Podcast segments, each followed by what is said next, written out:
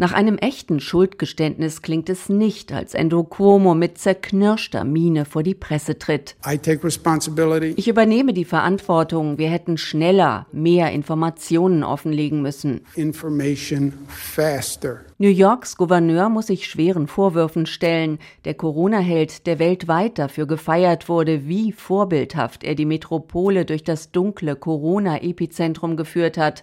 Ausgerechnet er soll vorsätzlich Todeszahlen vertuscht haben.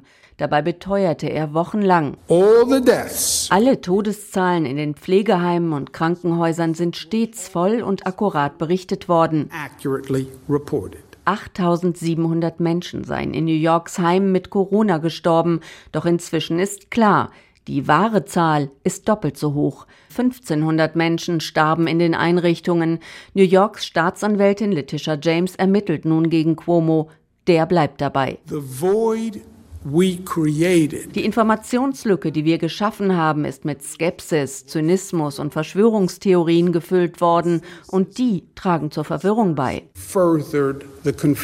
Schließlich gab Cuomos engste Beraterin zu, das Büro habe Todeszahlen zurückgehalten, um mögliche Ermittlungen zu verhindern.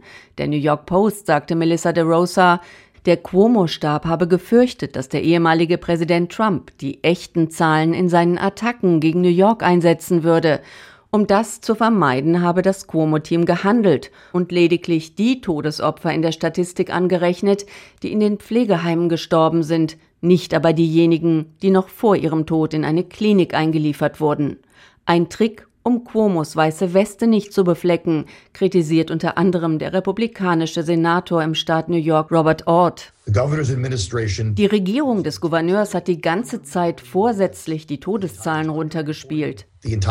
Immer mehr Demokraten schließen sich an. Der Landtagsabgeordnete Ron Kim sprach es offen aus. Anstatt die Gründe zu nennen, warum sie die Todeszahlen verschleiern wollten, lenkt er ab. Und das kann er am besten. Cuomo schäumt offenbar vor Wut. Er habe den Abgeordneten Kim durchs Telefon angebrüllt, sagt er.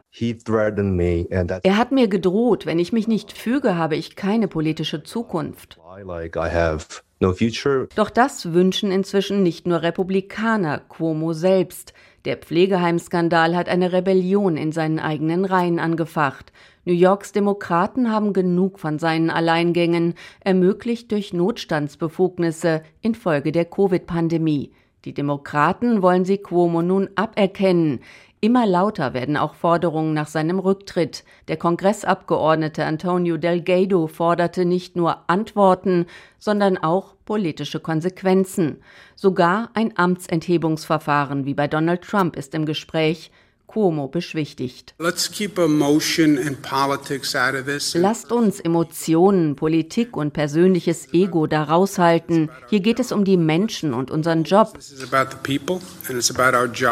Doch genau dieses große Ego werfen seine Kritiker Cuomo vor. Der Freund von Joe Biden, der bereits als möglicher Kandidat für die nächste Präsidentschaftswahl gehandelt wurde, er hat es für viele übertourt. Sie sagen, die Pandemie, die Cuomo zum Helden gemacht hat, könnte ihn nun zu Fall bringen.